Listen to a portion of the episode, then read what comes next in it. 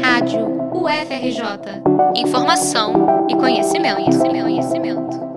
Eduardo Paz do DEM é o adversário que enfrentará o atual prefeito do Rio, Marcelo Crivella, no segundo turno da capital fluminense. Paz, que já foi prefeito da cidade por dois mandatos consecutivos entre 2009 e 2017, teve 37,01% dos votos válidos contra 21,90% de Crivella. O candidato agradeceu pelos votos que recebeu no último dia 15 e disse que busca para o segundo turno eleitores de todas as frentes políticas. Em parceria com a agência de checagem Lupa, conferimos o que é ou não é fato nas falas de Eduardo Paes. Em entrevista à revista Veja no dia 27 de outubro, o candidato afirmou que durante o seu governo e em governos anteriores, o Rio de Janeiro foi a capital brasileira com menor índice de desemprego e hoje, na gestão do concorrente Marcelo Crivella, é a capital com maior índice. A afirmação é falsa. Em 2012, o IBGE começou a série histórica de Pesquisa Nacional de Domicílios Contínua Trimestral, PNAD-CT, e a capital fluminense só teve o menor índice de desemprego entre as demais capitais nos três últimos trimestres de 2015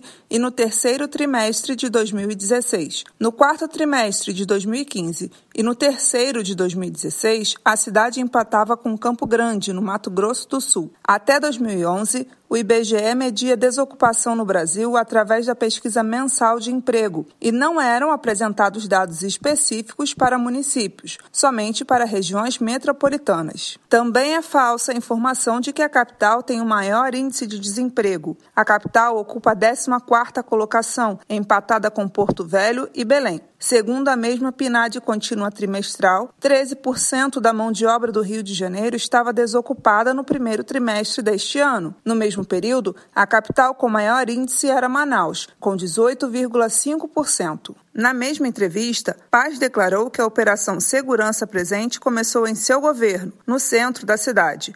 A informação é parcialmente verdadeira. O programa de segurança foi inaugurado em dezembro de 2015, durante a gestão de Eduardo Paz, mas a primeira ação do tipo foi a Operação Lapa Presente, através de uma iniciativa do governo do estado, não da prefeitura. Apenas em 2016, a Prefeitura do Rio liderou a Operação Centro Presente. Ainda em entrevista. À Veja, o candidato disse que o BRT Transbrasil não tinha previsão para ser concluída em 2016 e também não tinha qualquer relação com as Olimpíadas. Apenas a segunda parte da informação é verdadeira. De acordo com comunicados, apresentações e planos da Prefeitura, a inauguração do BRT Transbrasil era prevista para 2016, ano de realização dos Jogos Olímpicos. Mas, de fato, a obra não fazia parte da lista de compromissos para a Olimpíada em termos de mobilidade. Em entrevista ao jornal O Globo, em 27 de outubro de 2020, Eduardo Paes afirmou que nos dois últimos anos não aumentou a tarifa do pedágio da linha amarela. A informação é verdadeira. O último reajuste da administração Paes foi publicado no Diário Oficial em 30 de dezembro de 2014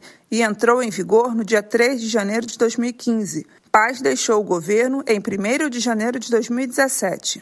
As informações desta reportagem foram checadas pelo projeto Democracia Digital, uma iniciativa da agência Lupa, do Instituto de Tecnologia e Equidade e do Movimento de Combate à Corrupção Eleitoral, com apoio do WhatsApp e dos tribunais regionais eleitorais de todo o Brasil. As checagens produzidas são distribuídas gratuitamente a rádios e TVs universitárias do país, com apoio do Instituto Brasileiro de Ensino e Desenvolvimento e Pesquisa. Geise Magalhães para a Rádio UFRJ, juntos na luta contra a desinformação.